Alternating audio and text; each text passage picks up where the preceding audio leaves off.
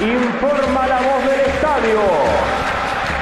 Aquí comienza para todo el pueblo ceneice a lo boca.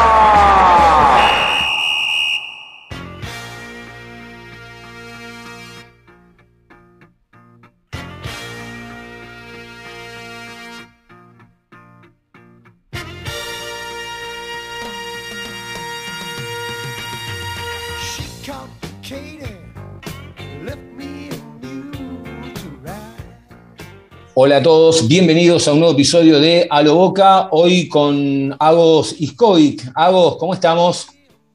Hola Diego, ¿todo bien? Bueno, ¿Vos? bien, todo bien, contentos que, que ganó Boca, le ganó a Barraca Central, después vamos a estar charlando un poquitito sobre, sobre la penúltima fecha de esta primera fase de- del torneo local, que, donde Boca ya está clasificado a, a los playoffs.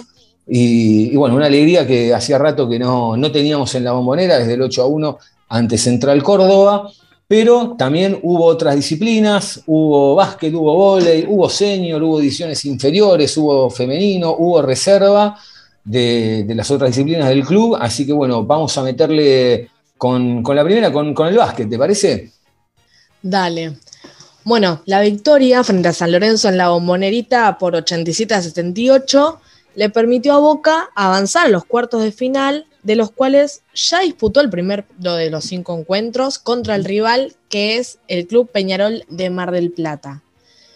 Fue el 29 a la noche en el Polideportivo Islas Malvinas, cuando Boca, en un partido que tuvo bastante viento en contra, logró vencer a Peñarol y llevarse estos puntos de la primera serie. ¿Y por qué viento en contra? Bueno, porque Boca arrancó perdiendo los primeros dos cuartos por un solo punto. Después en el tercero logró revertir esa racha y sacar una mínima ventajita y después en el último se impuso con una diferencia de 11 puntos, eh, lo cual deja a Boca con una victoria, te asegura que, que ya con ganar los dos siguientes encuentros ya pasa directo a la semifinal. El jugador destacado fue, eh, al igual que contra San Lorenzo, Eloy Vargas, con 20 puntos, 12 rebotes y 3 asistencias. Bien. Eh, la segunda fecha, el primero de mayo, a las 20-30 horas, iba a ser a, la- a las 21 y se pasó, se adelantó media hora, que también va a ser en el Polideportivo Islas Malvinas.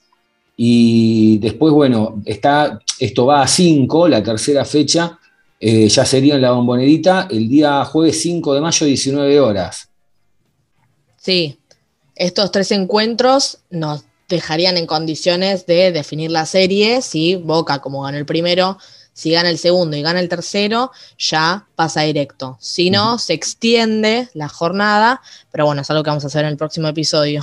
Así que la cuarta fecha se jugaría acá en la bombonerita el 7 de mayo a partir de las 21 y eh, la última fecha el lunes 9 a las 21 de visitante en el Polideportivo Islas Malvinas. Un detalle a favor de, esta comisión, la gente que fue en el último partido contra San Lorenzo, que Boca también ese día tenía Copa Libertadores, la, primera división de fútbol masculino, la gente que había ingresado a la bombonerita luego podía quedarse a ver en pantalla grande el partido y la verdad que me pareció, me pareció muy piola. Sí, sí, sí, porque además promueve como ver el partido todos juntos, con el ambiente, además que venía de, de ganarle al equipo San Lorenzo. Bueno, ¿qué más tenemos por ahí? ¿Hubo volei? Hubo volei que Boca en volei arrancó con una mala racha porque recibió el 23 de abril a Vélez en el Polideportivo Benito Quinquela Martín para disputar la primera fecha del torneo metropolitano. Y si bien arrancó ganando los primeros dos sets, el Fortín se lo dio vuelta y el partido terminó 3 a 2. Mm. Después, el miércoles 27, le tocó jugar la segunda fecha del torneo contra Lomas de visitante en el microestadio Lomas de Zamora. Y el Ceneice tampoco pudo sacar ventaja y perdió los tres sets, lo cual deja Boca hasta el momento sin ningún punto en la tabla.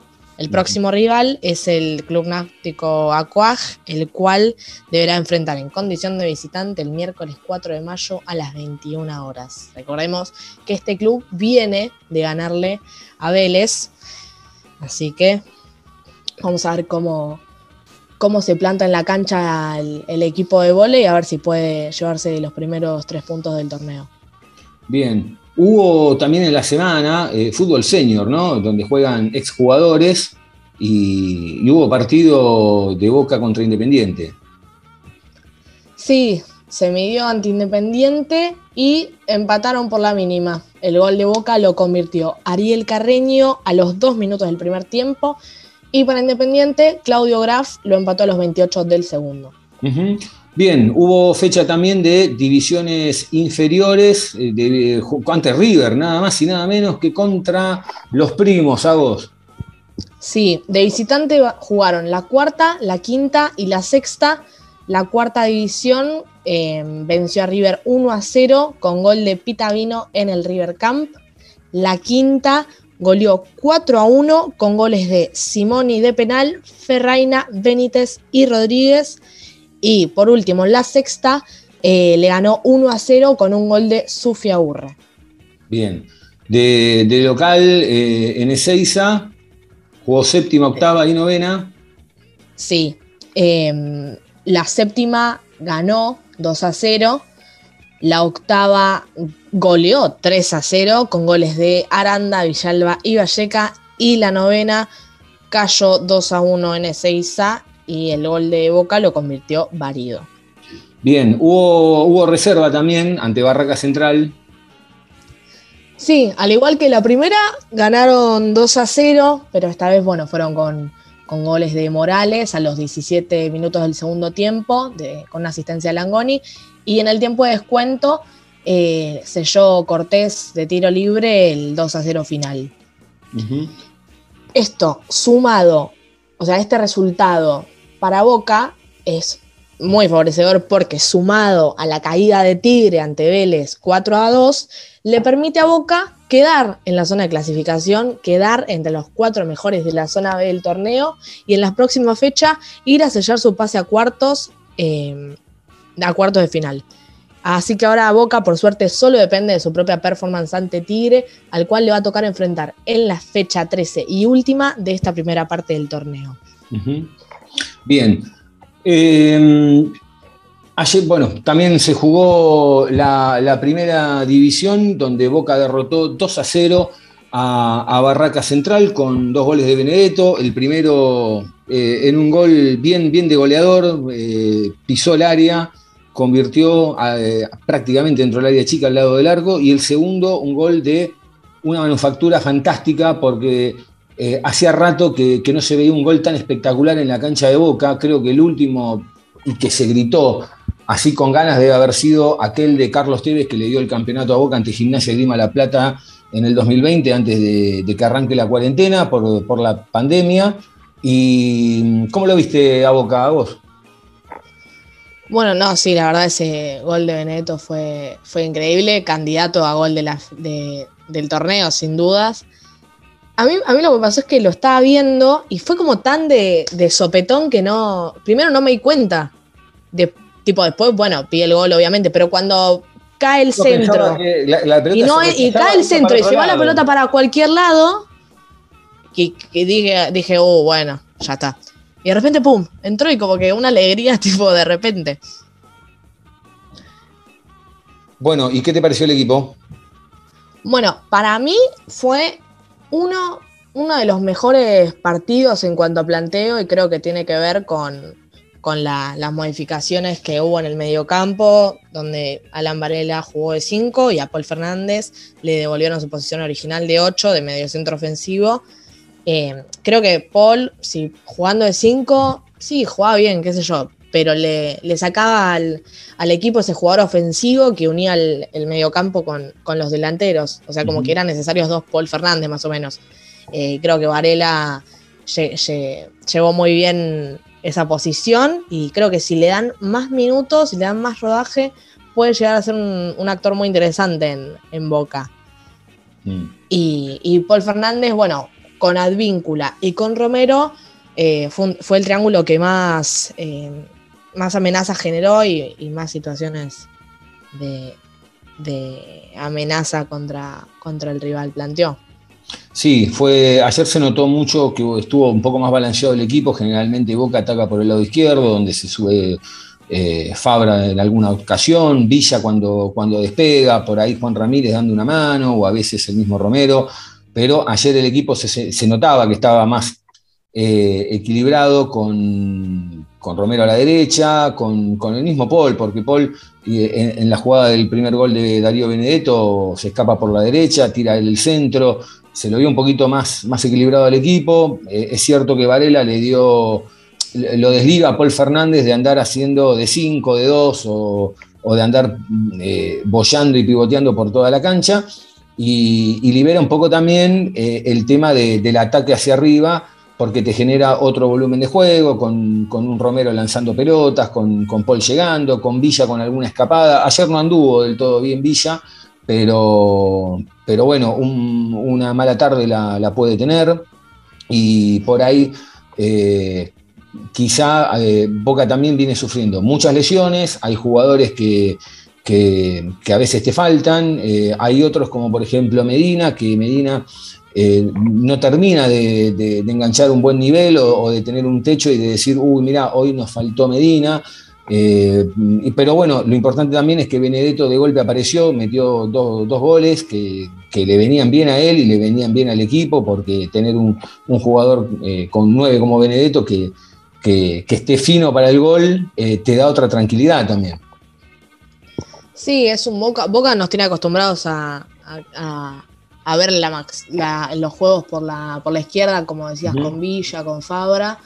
Eh, y creo que, que, sorprendió esta vez. Para mí fue uno de los mejores partidos que tuvo Oscar desde que llegó a, a Boca, sin dudas, ¿no? Creo que es donde más cómodo se sintió. Sí, sí, estaba más suelto, claro. Sí, y, estaba más y suelto. sin dudas ganar, o sea, por más bueno que haya sido en el torneo local, contra Barraca Central, casi la anteúltima fecha, creo que le da a Boca la confianza necesaria para que este miércoles eh, enfrente a Always Ready con otra mentalidad, con otra cara y se plante diferente en, la cancha. Hablando del miércoles ante el Always Ready, donde Boca va a estar eh, el lunes viajando a la altura. Eh, ¿Cómo es el partido del miércoles? ¿Cómo ves la clasificación de, Boca en la Copa Libertadores? ¿Ves que es un partido que, a ver, obviamente Boca tiene que ir allá, si consigue los tres puntos sería, sería fantástico. ¿Qué, partido es eh, para el de la Copa el, el día miércoles? Mira, yo creo que este es un partido que se juega en altura, es un partido que, qué sé yo, el equipo en sí no veo que plante complicaciones, por así decirlo, pero jugar en altura es un factor que generalmente influye y mucho uh -huh. en, en, los jugadores. Entonces, viene de, de, perder contra Corinthians, que bueno, es un rival difícil. Creo que nos deberíamos haber asegurado quizás ganar los primeros partidos, pero bueno, lo hecho, hecho está, ya pasó. A, esta partido, a este partido creo que hay que ir con mentalidad de ganar pero también saber que puede llegar a ser uno de los más perdibles, por así decirlo. O sea, la altura, no estar, no estar acostumbrado a la altura es algo que, bueno, o sea, Corinthians perdió, es algo, es algo que, que influye y mucho. Entonces, Boca, si no se planta bien, y la verdad que me, me, O sea, ya de por sí lo ves y te da dudas encima jugar con este factor que se suma. Sí, eh, hay, una, hay una realidad. En los últimos años, eh, muchos de los equipos que han ido a la altura, por decirlo de alguna manera, es como que le han enganchado la vuelta. Antes se, se decía que se llegaba y se jugaba en el momento, otros que se preparaban días antes. En los últimos años le han enganchado un poco la vuelta que llegando dos días antes, a la hora del partido, juegan de otra manera, ya lo hizo Gustavo Alfaro cuando Boca tuvo que ir a jugar a la Liga de Quito allá en Ecuador, eh, que hizo un gran partido, que lo terminó goleando 3 a 0, o cierto es también que era otro Boca, que venía armado de otra manera. Eh, pero la verdad es que también este Corinthians, que el otro día le hizo un muy buen partido a Boca, no, no pudo con el Always Ready allá. La realidad es que no pudo, también que era el primer partido, generalmente los brasileños la Copa Libertadores la arrancan a media máquina y a medida que van pasando los partidos de la fase de grupo después despegan y ni hablar lo que es después de ya de octavo de final en adelante, que, lo juegan a otro nivel. Eh, y también dentro de la Copa Libertadores hay, unos datos que, son eh, para tener en cuenta y que no son llamativos porque tanto Flamengo como Palmeiras y River Plate, que son los últimos tres campeones, más allá de que Palmeiras tuvo dos, eh, son los únicos que tienen nueve puntos en los grupos. Y eso también es un dato a tener en cuenta, sobre todo para cuando venga la segunda fase. Claro, claro, pues no nos quedemos con, ah, sí, la fase de grupos, Boca clasifica o no. Es, es una montaña que hay que seguir escalando, o sea, no, no basta con clasificar. Eh, hay que plantarse y hay que, no sé, tiene que haber algo que, que determine, o sea, no, puede ser que siento que Boca es un equipo que no se planta. Que si bien, bueno, igual no deja de ser Boca y el rival cuando va a planificar un partido dice, bueno, hay que tener en cuenta que es Boca, tiene buenos jugadores, qué sé yo. Siento que Boca no va con esa confianza como con la que lo miran. No va a tirar la camiseta como si como, como, Boca perdió un poco de esa mística copera que más allá de que podías tener un equipo de 5, 6, 7 puntos, Boca entraba a la cancha y el rival te miraba de otra manera, pues decís, bueno, che, está Boca enfrente. Hoy da la sensación que el equipo o algunos de los jugadores no transmiten esa seguridad, esa actitud, esa confianza, mismo tanto en Copa Libertadores como a veces sucede en campeonato, pasó, pasó en un montón de los partidos del campeonato donde no hay un jugador donde deme la pelota a mí, que yo me hago cargo de, sacar el equipo adelante. Más allá de que tenés un Paul Fernández que, hace un poco esa labor, o, alguno a veces del fondo que agarra la lanza y va para adelante, pero no tenés un jugador que vos sabés que es regular, que agarra la pelota y dice, dame, dame que yo solucione este problema. Y, hay mucha gente que me comentaba esto también, como que hay, mm, como que a veces da la sensación de que la pelota quema, de que, de que no hay, de que Boca no se planta, como decís vos, eh, bueno, che, paren porque acá no pasa nadie. Y eso es algo que va a tener que mejorar.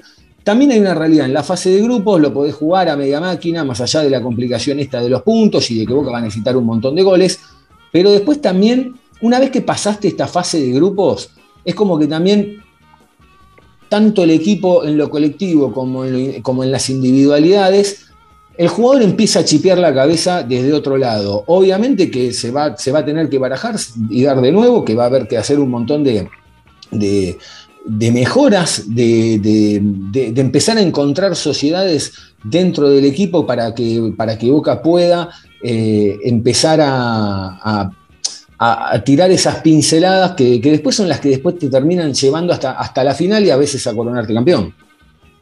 Sí, sí, eso es verdad también, porque vos pensás que después cuando está octavos, cuartos, semifinal, si bien hay una ida y hay una vuelta, entonces bueno, quizás te deja por ahí especular un poco, o bueno, si perdiste la ida, bueno, a remontar la vuelta, a cambiar la mentalidad. Es cierto que en esa instancia cada partido es una final, o sea, perdiste los octavos, te quedaste fuera de la copa, en cambio acá es como que las chances de, bueno, de podemos ir remontando, podemos ir sumando, dan también como una especie de relajo que en, Boca parece que eso es como lo, único que, los motiva. O sea, hasta mm. que no los presionás y le decís, mira, si te quedas afuera, te, te, quedas afuera, o sea, te quedas afuera. No, no hay una segunda embudo, no hay una chance. Es un embudo que se va haciendo cada vez más chico. Esa, esa es la realidad es la realidad. Es un embudo que se va haciendo cada vez más chico y, que obviamente cada vez tenés menos margen de error a medida que van pasando los partidos. Que, a veces, eh, más allá de una derrota, un gol de visitante te, cambia también el panorama, porque eso también sucede. Pero, pero la realidad, como bien señalabas vos al principio, Boca no termina de dar esa seguridad, o por lo menos hasta ahora no termina de dar esa seguridad de pisar firme y de decir, bueno, eh, yo sé que más o menos con este equipo estoy para, los cuatro mejores de América. Eh, y el otro día también pensábamos, ¿no? Hablábamos con, unos amigos, a Boca no se lo ve tan seguro en lo que es la Copa Libertadores. Obviamente que Boca la vara la tiene ahí arriba porque es Boca Juniors y porque tiene que estar peleando la Copa Libertadores, o por lo menos estar, cuando digo peleando, estar entre los cuatro mejores de América, porque es uno de los clubes más importantes del mundo y es una. Después se puede dar o no, pero es una obligación estar ahí. Eh, y, y alguien me planteaba, me dice, bueno, pero quizás Boca hoy, en este contexto, le convenga más bajarse de la Copa Libertadores, o bajarse no, por, mérito propio, que si se llega a bajar de Copa Libertadores porque no puede clasificar, arrancar por una sudamericana, que es una especie de Nacional B de, la Copa Libertadores, y, y, ir de a poco tratando de levantar ese nivel para después, sí, el año que viene poder eh, aspirar a, una Copa Libertadores o, más adelante. ¿A vos te parece, qué te parece eso? ¿Estaría bien que Boca pueda llegar a tomar en cuenta ese camino o Boca tiene que ir a, por la Copa Libertadores? Bueno, sabes que yo también lo pensé eso. Dije, che, ¿qué pasaría de repente si Boca se planta en un torneo, entre comillas, de menor categoría, pero siendo Boca, por supuesto? Y para mí puede llegar a funcionar, más que nada porque yo soy fundamentalista de que lo más importante en el deporte es la cabeza. Vos podés estar bien físicamente, pero te vas a enfrentar con gente que también está bien físicamente. Entonces, ¿la diferencia dónde está? La diferencia está en lo mental. La diferencia está en no darse por vencido, en hacer que el arco esté en cero, no importa si está a favor tuyo o en contra, de ir a buscar el partido siempre. Entonces, Quizás la participación de Boca en la Libertadores, que es Libertadores, uh, quedamos afuera, Libertadores, uh, quedamos afuera, Libertadores, uh, quedamos afuera, es como medio un bajón y decir, bueno, hace cuántos años no ganamos una Libertadores, pero nos venimos plantando en el torneo, o sea, no es que no la ganamos porque no, no participamos, no la ganamos porque no se nos da, porque no jugamos eh, y, no la, y no la ganamos. Entonces, jugar una sudamericana y llegar quizás hasta, hasta una buena instancia, puede cambiar quizás la mente del jugador de Boca o del equipo, de la institución, no sé cómo decirlo, para, qué sé yo, no sé, llegas de repente a una final de una sudamericana o en el ideal, ponele ganás la sudamericana, eh, bueno, te, te, deja con otra mentalidad para plantarte al año siguiente en la Libertadores, o sea, creo que es algo que influye y a mí poco me importa la cargada pava del otro diciendo, ah, pero está jugando la Sudamericana y yo estoy jugando la Libertadores. Bueno, bueno, ahí como que, no sé, depende. O sea, quizás a alguien le importa más el renombre de jugar la Libertadores y no ganarla que jugar la Sudamericana y ganarla. No lo sé, ahí habría que, Sí, había una época. Depende de cada uno, claro. Sí, y había una época donde, donde se disputaban las dos cosas y, Boca ganaba las dos y nadie, nadie chistaba. Eh, ¿Vos qué crees? ¿De quién la parte? Eh, es cierto que la cabeza juega un montón eh, a la hora de salir a disputar un deporte o, o encarar cualquier actividad. ¿De quién debería depender ese clic dentro de la cabeza del plantel para vos? Mm, sin dudas del cuerpo técnico. Del cuerpo técnico. Sí. Sí, sí. Porque del cuerpo técnico y del capitán. Sin dudas. Porque son, a ver, por más de que un capitán no deja de ser tu compañero y un director técnico no es como tu jefe del trabajo, no es lo mismo, eh, son de los que de alguna forma bajan línea y los que imponen el, espíritu ¿no? Del, equipo. Si vos tenés un director técnico que no te fomenta como es, ese espíritu aguerrido de la camiseta o de jugar igual, no importa. Claro, es, como una bajada de línea, aunque no se quiera. Entonces, bien, tiene que venir de ahí, sí o sí. Del, el, equipo, del equipo solo no nace eso. Y, Porque el que une todo es, el capitán y el director técnico. El, sí, el director técnico. Y este, este bajón de boca, quizá de la cabeza o, esta falta del clic que le falta al equipo, ¿desde cuándo crees que la arrastra? Porque a veces uno se queda ahora con la última foto de Bataglia, pero quizá en la etapa de Russo pasó. Algunos te dicen, mira, me parece que Boca no se recuperó nunca del golpe de Madrid, por ejemplo. ¿De, cuál crees vos, de dónde crees vos que este es el que, Boca arrastra este problema de, la cabeza de no sentirse con seguridad de salir a la cancha para, eh, para encarar partidos así de, mucha importancia. Mira, si bien uno obviamente puede decir, sí, con Russo pasó, sí, con Alfaro pasó, sí pasó, yo creo que hace muchos años Boca no es constante en eso. Como que no, no se planta, o sea, qué sé yo, a ver, remontémonos al año del no sé cuánto, donde Boca era Boca y Boca se plantaba y a Boca no le importaba, podía tener un mal partido y la gente le iba a bancar y porque sabías que era un equipo que, que te daba alegrías y sabías que era un equipo que cumplía siempre. Ahora, creo que de los últimos años, y sí, puede ser verdad que desde 2018 habría que ver antes también, ¿no? Pero bueno, es como muy difícil también hablar así. Em, como que Boca no es constante, donde tiene buenos momentos, que por ahí viene, gana un partido, gana dos partidos, gana tres partidos, bueno, y de repente, pum, se envalentona, está bien, va. Y después tiene otros momentos en los que no, es como que siento que es muy ciclotímico en eso. Y desde hace bastante no es un, un equipo que, que, está plantado y que ya viene como con esto eh, de rutinario, digamos.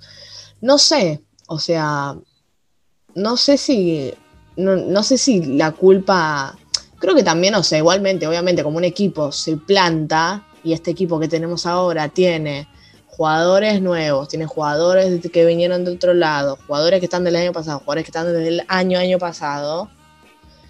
Es como que no es que hay un cambio generacional abrupto, siempre hay jugadores que van quedando.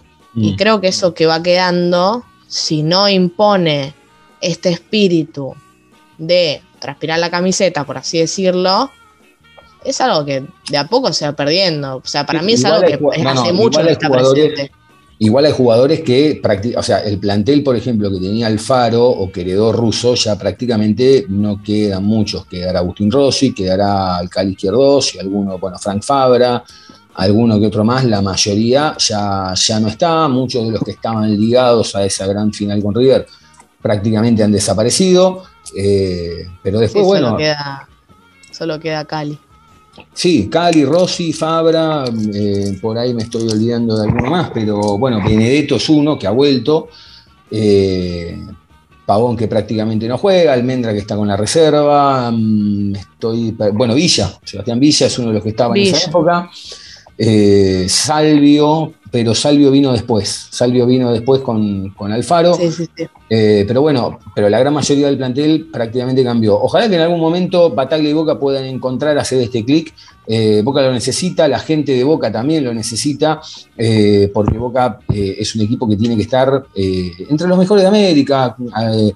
vos dijiste algo recién que, es muy interesante y que me parece que, que resume un poco lo que es el momento este. Boca va y nada más.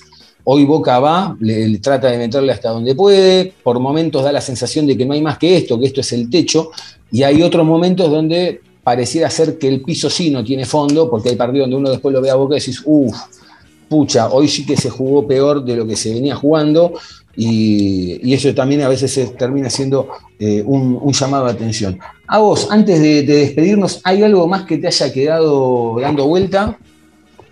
No, no, dije todo. Bueno, muy bien. Entonces, antes de despedirnos, ¿dónde te encuentra la gente en las redes sociales? Bueno, en Twitter e Instagram, arroba agosiskovich. ¿A vos, Diego, dónde te encuentran? A mí me encuentran en arroba Diego Cesario y al programa lo encuentran en arroba Loboca Podcast en todas las plataformas, Twitter, Instagram, Facebook y obviamente en las plataformas de audio como Spotify, Apple Music, eh, Google Podcast, Anchor FM y algunas más, ponen Boca Juniors, ponen a lo Boca, le dan seguir, está la campanita, por ejemplo en Spotify también, donde apretan la campanita y cuando aparece un episodio nuevo como este que están terminando de escuchar, les va a llegar el aviso, le dan play y después, obviamente, como siempre, si quieren, en todas las redes sociales nos dejan mensajes, dejan sus opiniones, si nos quieren mandar un audio, vemos cómo lo hacemos porque hay muchos que nos, ya nos, están, nos, dejan audio y, de alguna manera tratamos de, pasar todos los mensajes. Así que gracias a vos eh, por, el informe de hoy, por, la visión. Ojalá que el miércoles, eh, el miércoles lo ves, ¿no? Sí, por supuesto el miércoles ahí 21 a 30, Boca va a estar visitando al Always Ready en la altura. Y bueno, nada, a ganar, a ganar o a tratar de, aunque sea un punto sería clave, pero bueno, también después hay que ver los otros resultados de, de los demás equipos. Gracias a ustedes por estar ahí también del otro lado. Un abrazo grande, que anden bien.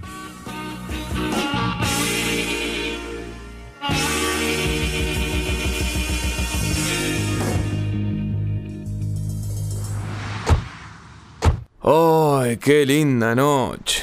Ay, sí, está re linda. Ponete algo de música. Dale. Uy, mira, mira, mira, escucha, escucha, escucha, escucha. Es el lunar que tiene cielito lindo Oh. junto a tu boca. Sos un imbécil. ¿A dónde va? Pará, quédate. Che, vamos así. ¿Qué quiere que haga? Si es una pasión inevitable. Siempre. Siempre. Lo Boca.